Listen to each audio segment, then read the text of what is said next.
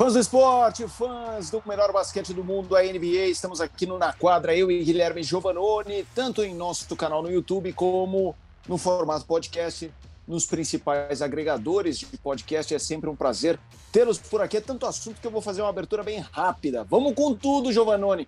A coisa tá funilando, pro bem e pro mal. Tudo bem? Tudo bem, Felipe? Tudo bem, amigo que nos ouve, que nos assiste pelo YouTube também né? É, sem dúvida alguma, estamos aqui praticamente há um mês é, do final da temporada regular e, e já dá para a gente ter algumas ideias claras. A gente vai vendo, visualizando algumas brigas que a gente vai ver daqui até o final da temporada.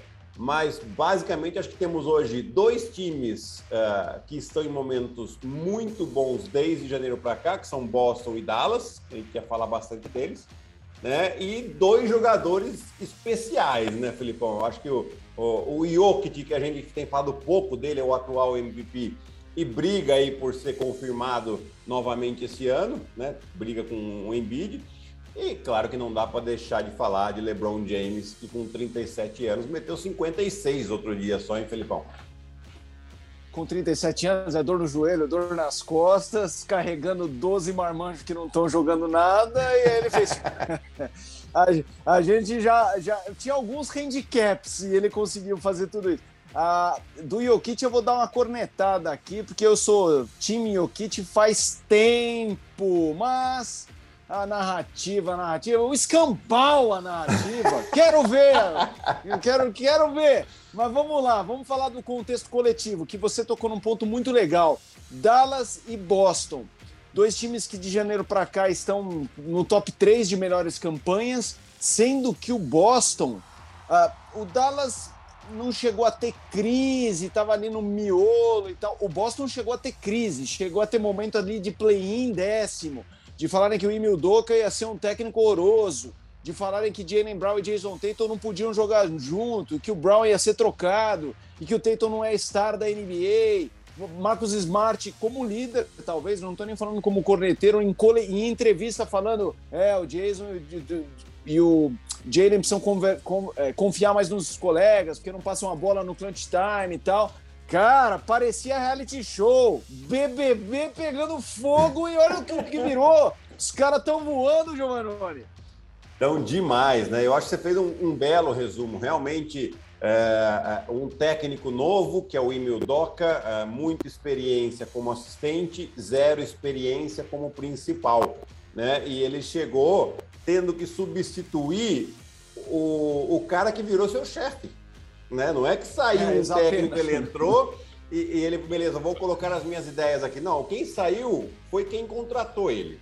Basicamente isso. Né? Então você tem um time formado já há alguns anos, com o técnico que, que era o, o predecessor acaba subindo de cargo, e você tem que tentar colocar as suas ideias para isso, para esse contexto. Não é uma coisa simples.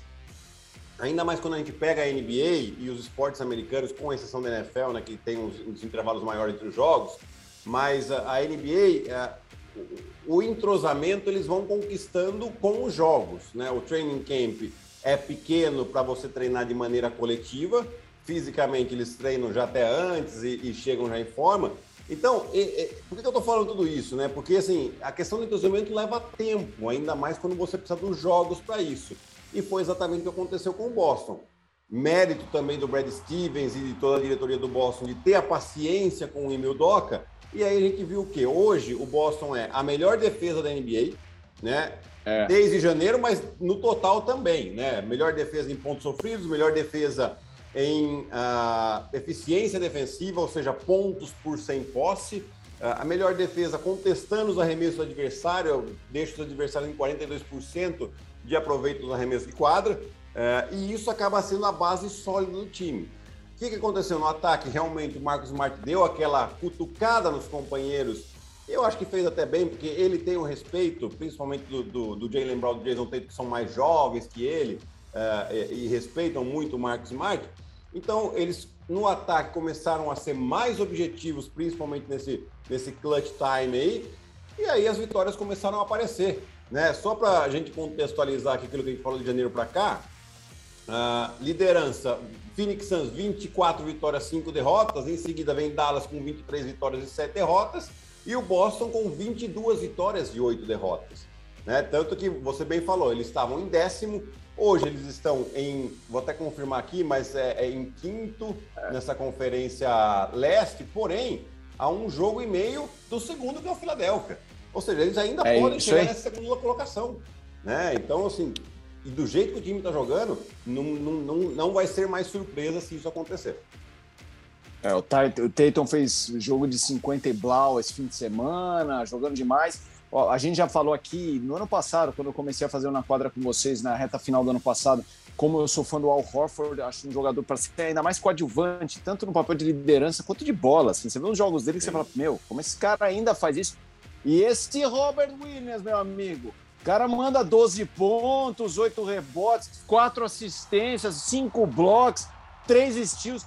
O box score é como dizem os gringos, ele estufa a, a planilha, né? Essa Exato. planilha fica gorda. É um absurdo, cara. Não, e, e tá jogando demais. Já teve jogo de triplo-duplo nessa temporada, com mais de 10 assistências. Né? Mas é um jogador muito intenso em proteção de aro, uh, em agressividade no rebote ofensivo. Ele não é um jogador, né? Hoje a gente vê poucos assim que jogam de pivôs, né? que precisa da bola no poste baixo para trabalhar o adversário. Não, ele não é. Ele faz muito bem o trabalho de bloqueios e cortar e aproveitar a, a, os espaços que são criados pelos companheiros, chamando a ajuda do seu marcador. E aí sim ele vai muito bem. E é o que esse time do Boston precisa, né? Você tem, além do Jalen Brown e do Jason Tatum, que são as duas principais armas, você tem o Marcos Smart, que está arremessando muito bem. Uh, você tem o Al Hofford, que o arremesso de meia e longa distância é bastante confiável, sim. O Brin Forbes, agora que vem do banco, né? É, é um jogador não é o Brin Forbes, desculpa, eu tô confundindo. Derek, Derek White. Derek, Derek White, White, Derek White, que eles jogavam juntos lá no, no San Antônio, né? é o Derek Isso. White, que veio nessa troca também, substituindo o Dennis Schroeder e dá uma, uma tranquilidade maior pro Emil Doka, né? Porque ele já sabe o que esperar do Derek White. O, o, o Schroeder é muito inconstante, né? Então você vê que é um time bastante sólido agora, definiu bem a rotação e assim, vai dar muito trabalho. A gente tem que lembrar que esse time do Boston, que mudou pouco de lá para cá, dois anos atrás fez a final de conferência contra o Miami, lá na bolha da Disney. Sim. Né? É, é, o, então, toco, assim, o toco do Adebayo. O toco, toco do Adebayo, Adebayo no Exatamente, exatamente. Então, assim, é, é um time, e, e, lembrando que Jason Tatum e Jalen Brown estão ali na casa dos 24, 25 anos. É. É, é, é, assim, é, absurdo. É claro que o torcedor do Boston quer para esse ano já, mas que eu acho que pode realmente surpreender. Mas imagina agora, com, com mais tempo, temporada que vem, enfim, mas vamos falar desse ano aqui, que eu acho que o Boston ainda vamos. pode dar muito trabalho. Vamos, vamos para o Dallas, porque quando na hora que eu for cornetar, porque eu sou Team Jokic, eu defendo o lance do Jokic, se você pegar Falei semana passada. Se você pega o Will Barton e leva no Houston, o Houston tem 20 vitórias, vai para 21. Se você pega Aaron Gordon, o Orlando tem 17 vitórias, vai para 15. Você anda para trás até. Então, assim, o, o Jokic. E, cara, se a gente pegar o Dallas, o Dallas começa com dois franchises, que é Don Tite e Porzingis. Porzingis lesionado, então essa arrancada aí do Dallas ele participou muito pouco, fez poucos jogos, agora foi trocado. É, vamos lá. Você pega o time, Don Tite, o Branson, que era reserva, agora está de titular, está jogando muito, é verdade. É, jogando muito bem. Aí tem Red Bullock, eu vou repetir. Red Bullock, mete bola de três, arremessa pra caramba. Só tô falando que não é o cara. O cara é fundamental na engrenagem é fundamental, mas nessa arrancada não é só. Não é o Red Bull, tanto que ele nem jogava, era o Tim Hardaway que machucou. É, aí quem que é? Aí tem o Maxi Kleber, Dwight Powell. Não, tem o Spencer de Willie que chegou agora. Chegou agora no banco, foi titular o jogo que ele não jogou, o Don Tite está jogando melhor no Dallas do que do que no coisa. Mas se a gente pega essa amostragem de janeiro, a trade deadline foi quando dia 10, né? Ele tem o quê? 6, 7 jogos de Dallas. Sim, Nessa sim, arrancada sim, aí ele não tava. Cara, aí a gente vê o que é um Don Tite, né, cara? Aí a gente vê o que é um monstro que não só resolve, como ele vai. É, é o que eu falo, esses caras não são ruins. Mas bota eles em time ruim, não faz nada. É o facilitador, é o cara que, meu, ele joga em câmera lenta. É por isso que eu acho o Don Tite um fenômeno. O Don Tite, se a gente encontra na Paulista, ele, na Avenida Paulista, ele de terno, você acha que ele trabalha no mercado financeiro, assim, Exatamente. parece um gordinho, parece que não corre. Fala aí. Porra, o cara eu ia, fazer, eu ia completar com uma pergunta, né? Se a gente encontra ele na Paulista, a gente é. pergunta qual que é a rentabilidade de. É, é, isso aí, cara. É isso aí, meu. Professor da GV de pós-graduação, cara. Porra, é, é, bem é um isso monstro. mesmo. É bem isso mesmo. E, e assim, eu acho que é um time hoje bem montado né? Que eu acho que isso é, é fundamental você entender é, é, o fato de tem uma coisa que aconteceu. A gente já comentou aqui, mas eu vou, vou, vou ser um pouquinho repetitivo. Ali para dezembro, o Don't se machucou. Ele ficou sete, oito jogos fora aproximadamente, Sim. né? É, foi quando o, o Jalen Bronson vira titular. E aí ele, ele sobe, né? mata pau. Ele né, começa a fazer 20 pontos por jogo e tal. O Jason Kidd fala: Nossa, eu não posso deixar esse cara no banco. E aí foi a melhor é. coisa, porque ele coloca ele para jogar junto com o Doncic. Né? E por que, que isso é importante é, para colocar o contexto? O Doncic ele ficava muito tempo com a bola na mão. Muito, assim, sempre que ele tá em quadra, bota na mão dele, tá na mão dele. E beleza, ele faz os pontos dele. Porém, ele acaba monopolizando demais e eventualmente acaba tirando os companheiros de ritmo. Quando você tem um outro jogador que, que também tem esse poder de criação, primeiro, você tira um pouco da pressão do Doncic aqui é, e aí você já consegue colocar mais os outros jogadores em ritmo. E detalhe, nem por isso o Doncic vai deixar de fazer os pontos deles. Aliás, ele aumentou a média de pontos dele, dele em relação a, ao início da temporada. Então, esse ajuste ofensivo foi muito interessante. Com a chegada do Dinwiddie, que ele acaba saindo do banco para os dois serem titulares, você tem força vindo do banco também. E, e, vários jogos, eu já vi alguns jogos aqui, que acabam, os jogos eles terminam com os três em quadra é, é, sensacional. Assim. Então você tem três jogadores de criação uh, muito fortes. Esse é o ataque. Ataque, poxa, gira em torno do, do, do, do Don't, tirou o Porzingis, que realmente não, não tinha um encaixe legal ali. Eu achei, gostei do jeito que foi feita essa troca. Pode parecer que eles perderam uma super estrela por jogadores bons, mas para encaixe de time foi excelente. Defensivamente, nos últimos anos, o Dallas era um dos piores times né? E, e quando vem o, o Jason Kidd para ser o técnico desse time, tem uma lupa desse tamanho, porque saiu no livro do, do Antetokounmpo, as coisas que ele fazia em Milwaukee, uh, ele tem um histórico de violência doméstica, ou seja, tem, tem toda uma coisa né, extra-quadra ali que joga muito contra o Jason Kidd, então tem uma lupa desse tamanho em cima dele. Uh, mas ele conseguiu consertar essa defesa. Né? Então, puxando de novo aquele ah, aquele intervalo de janeiro para cá, defensivo agora, melhor defesa em eficiência defensiva do Boston, falamos. Segunda melhor, Dallas Mavericks. Né? Então é um time que agora defende muito bem e tem capacidade ofensiva. E tanto Boston quanto Dallas tem, tem um jogador que pode sim definir jogos em questão de playoff. O, Boston tem o Tatum e o Dallas, obviamente, tem o Doncic que já se mostrou capaz disso.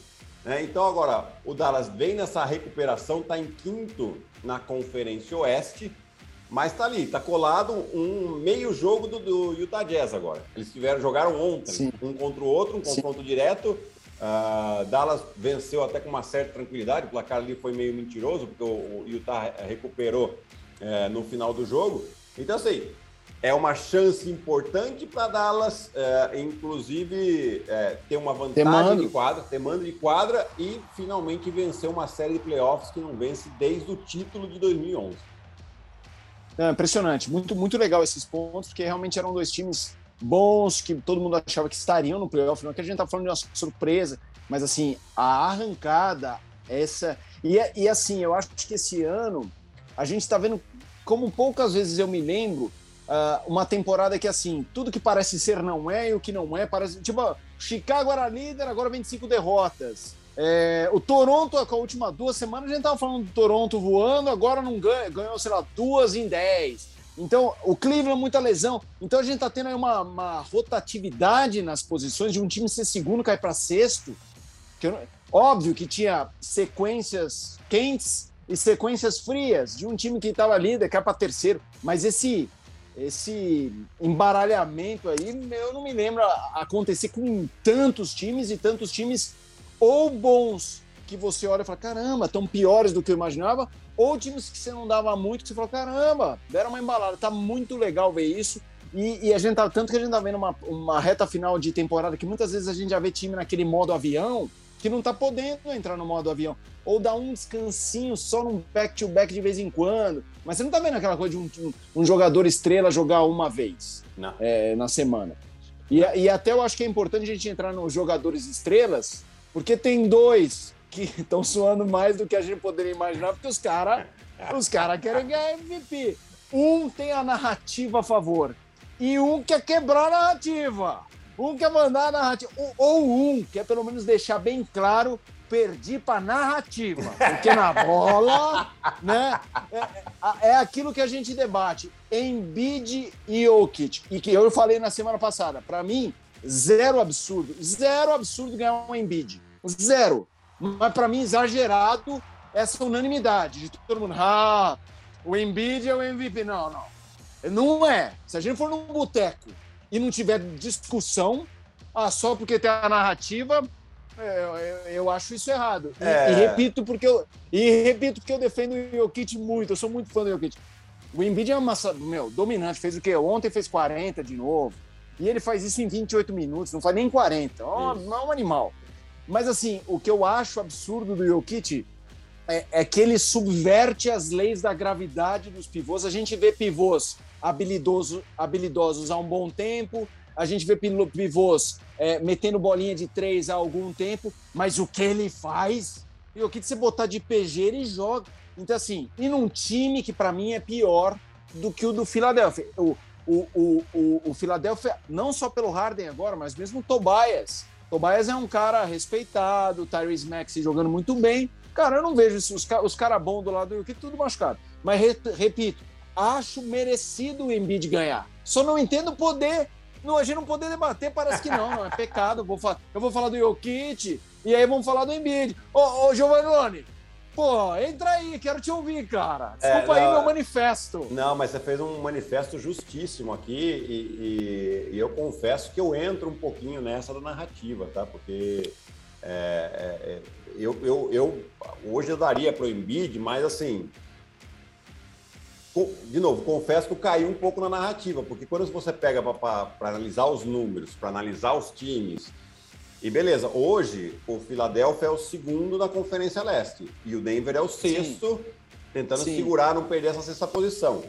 Porém, aproveitamento de vitórias: Philadelphia 62%, Denver 60%.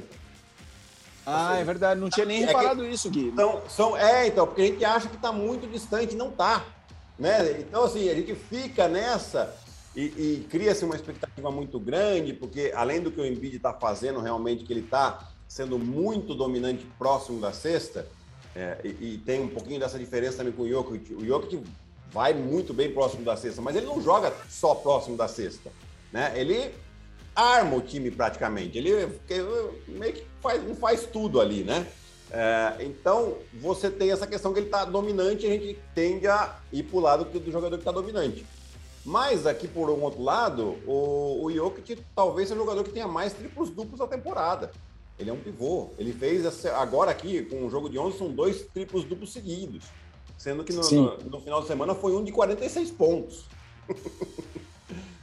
Não, e o, o, o Gui, e o que não foi tri... e o que não foi duplo foi assim, quatro blocos e três steals, sei lá, dois steals. É, exatamente. É, é, um, é um, animal. Então, é, é, realmente a gente tem que colocar e, e, e aqui ele está próximo, o Denver ainda está próximo. A gente fala pouco do Denver. Isso, isso é uma verdade, isso é uma injustiça e ele sofre não só com a gente isso, tá? Ele sofre, o Jokic sofre esse certo preconceito nos Estados Unidos.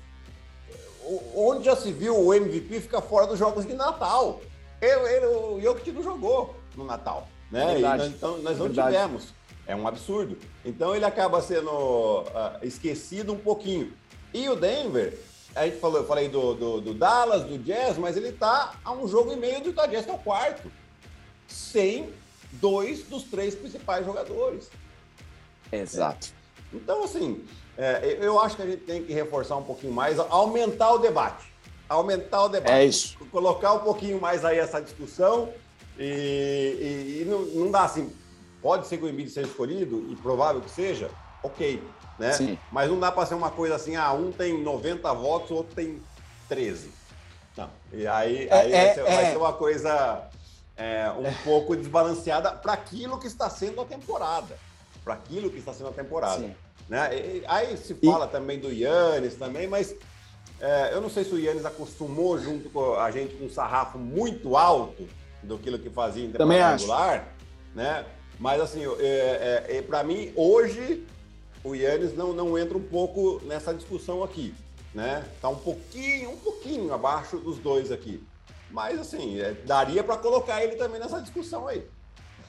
Sem dúvida, não, é que fique bem claro. Eu fiz esse chilique, aí o nosso, o nosso telespectador, o nosso ouvinte vai falar, pô, esse cara voltaria muito no Jokic. Não, não, eu até acho que se fosse hoje, volta aí, eu acho que eu votaria no Embiid, usando a narrativa talvez como critério de desempate, porque eu não acho que o Jokic está melhor. Mas para mim ele claramente não está pior, para parecer um absurdo, porque eu ouço muito podcast, inclusive internacional, os caras lá só falam do Embiid mas só falam do Embiid. E daí quando falam, e, e uma coisa, e aí não é complexo de vira-lata, porque a NBA se internacionalizou muito e a gente vê jogadores europeus, eh, americanos, australianos, é, eles, americanos que eu digo da América, não norte-americano, é, muito respeitados. Uhum. Mas assim, a gente sabe que na hora H, você vê, por exemplo, Rudy Gobert, como ele teve dificuldade às vezes para ir para All-Star quando parecia muito óbvio e se fosse, sei lá, se o Gobert fosse o DeAndre Jordan jogando o que ele joga, ele teria ido nos oito. Então, assim, é, nos cinco, vai. Então, assim, é, não é complexo de virar lata, mas a gente sabe que. E o Jokic às vezes é esquentado, ele, ele tem esse perfil esquentado. Esse ano empurrou o, o, é, aquele, o, o Marquis Morris lá. Foi feio, tal. É. O Morris não voltou a jogar sempre com problema de pescoço, seja pelo empurrão ou não, mas enfim, tá ali. É, a minha questão é, não, é que nem no futebol você nunca poder debater se alguém foi melhor na temporada que o Messi. Ah, o Salah foi melhor do que o Messi? Não, não pode falar. E esse ano eu estava com essa sensação disso, de não poder. Mas enfim, eu repito, eu, eu hoje, pelo desempate, votaria no Embiid. Só acho que o, o debate tem que ser caloroso, Giovanni. E sim. vou te falar, você falou do Giannis, se fosse que nem aquela pódio, pódio de Fórmula 1 que eu gosto, tá aqui o Senna no fundo. Sim. É, é Embiid e Jokic brigando primeiro e segundo. E o terceiro eu não colocaria o Giannis, eu colocaria o de Amoran. Eu também. Pelo Memphis, pelo show que ele dá. Não eu acho também. que ele entra na discussão de MVP ainda, assim, não tá ainda na caixa para segurar o Embiid ou o Jokic. Mas para mim, o cara para sair na foto, sabe? O terceiro, assim, sorridente, felizão com o terceiro lugar, é o de Amoran, não sei você. Não, eu, eu concordo com você nessa. Né? Eu, eu falei do, do Yannis porque nós temos aqui, a gente estava analisando um, um tweet, depois até posso postar nas minhas redes sociais aí também, é, que faz a comparação exatamente dos três em questão de estatísticas, né? O quão próximos são, porém, que o Jokic tem a maioria da liderança nas estatísticas. Avançadas, ah tradicionais, avançada plus e todas aquelas estatísticas que o americano gosta, né? É, e, e, aí, como comparação, mais um jogador tinha o Yannis, que em algumas estatísticas o Yannis liderava. Né? Por isso que eu trouxe o Yannis para cá. Mas eu estou de acordo contigo. Pelo que o Memphis vem fazendo, campanha do time, uh, jogador espetacular, médias que ele tem, uh, eu acho que ele entra, hoje ele entra aí na frente do Yannis também. Ô, ô, ô Giovanni, queria jogar até, a gente não combinou isso na, fora do ar. É, uhum muitos desses jogadores estrelas são jovens. O Embiid é jovem, o Kit não é jovem. Estamos falando de cara, não é velho. O Giannis não é velho, mas assim, dessa molecada, assim, 22, 23, os caras que estão surgindo. Quem que você vê como futuro da, futuro da liga no sentido de protagonismo, de imagem? Então vamos lá, temos o Jamoran. Eu, eu vou citando os nomes e você fala, pô, acho que esse cara. E aí você entendeu o que eu quis falar? É aquele que entra no cartaz da NBA, Sim. sabe quando botam sete carinhas? Na, na, na, Jamoran, na capinha, você acha que vai na ser... capinha do videogame. Isso, isso. Jamoran, você acha que vai chegar lá? Jamoran, sim. É, Jason Tatum vai chegar lá? O Jason Tatum, assim, ele, ele tem condições, tem potencial para isso. Ele precisa ser um pouquinho mais assim. Ele, né, ele tem, tem mês que nem agora esse mês, ele tá jogando demais. Né? Mas aí tem um mês que ele fica meio assim, meio apagado. Mas eu acho que tem potencial. É, Donovan Mitchell. Hum, hum, tô com dúvida do Donovan Mitchell. Você acha que o Jamoran vai ser maior que ele? Eu acho que vai. Eu, eu acho que hoje já é. é não, não como é, carreira, tá sendo, não como né? carreira, porque a carreira do sim. Jamoran é muito curta ainda. Sim, sim. Mas em o tamanho momento. da liga, eu acho que o Jamoran já é. Maior que o Donovan Mitchell. Deixa eu ver quem, deixa eu ver quem mais, cara. Porque tem Luca muito... Vou pegar uns caras. Certeza. Ah, Luca Doncic, exa... exatamente. É, Trey Young. Trey Young também. Eu acho que ele está numa temporada. Aliás, o time dele está numa temporada ruim. Mas o que ele fez na temporada passada já mostrou que ele tem total potencial para ser a cara da liga. Aliás, ele ser titular esse ano do All-Star Game mostra que a liga já entende assim, dessa maneira. Verdade. Agora eu vou citar caras que estão, acho que um degrau abaixo até de tempo de. né? Que estão assim, segundo ano, mas vamos lá. Anthony Edwards do Minnesota. O que, que você acha que ele pode virar? Olha, ele pode virar um All-Star, até inclusive titular. Né? Não sei se ele tem, teria potencial para virar a cara da liga, mas uh, ainda mais com o Minnesota crescendo. Né? É, eu gosto, gosto muito do Anthony Edwards. Bom, acho que fechamos. Acho, acho que temos bons nomes. Vejo mais algum aqui é, rapidinho. É, a, gente, é, a gente poderia é, citar o Zion, mas o Zion não joga. Então não tem como. Sim. Não... Aliás, aliás, isso aí eu acho que tem um grande sinal amarelo para vermelho. Hein? A situação do Zion, para mim, é muito preocupante. Assim, a temporada passada ele foi bem saudável e foi uma figura importante, foi bem.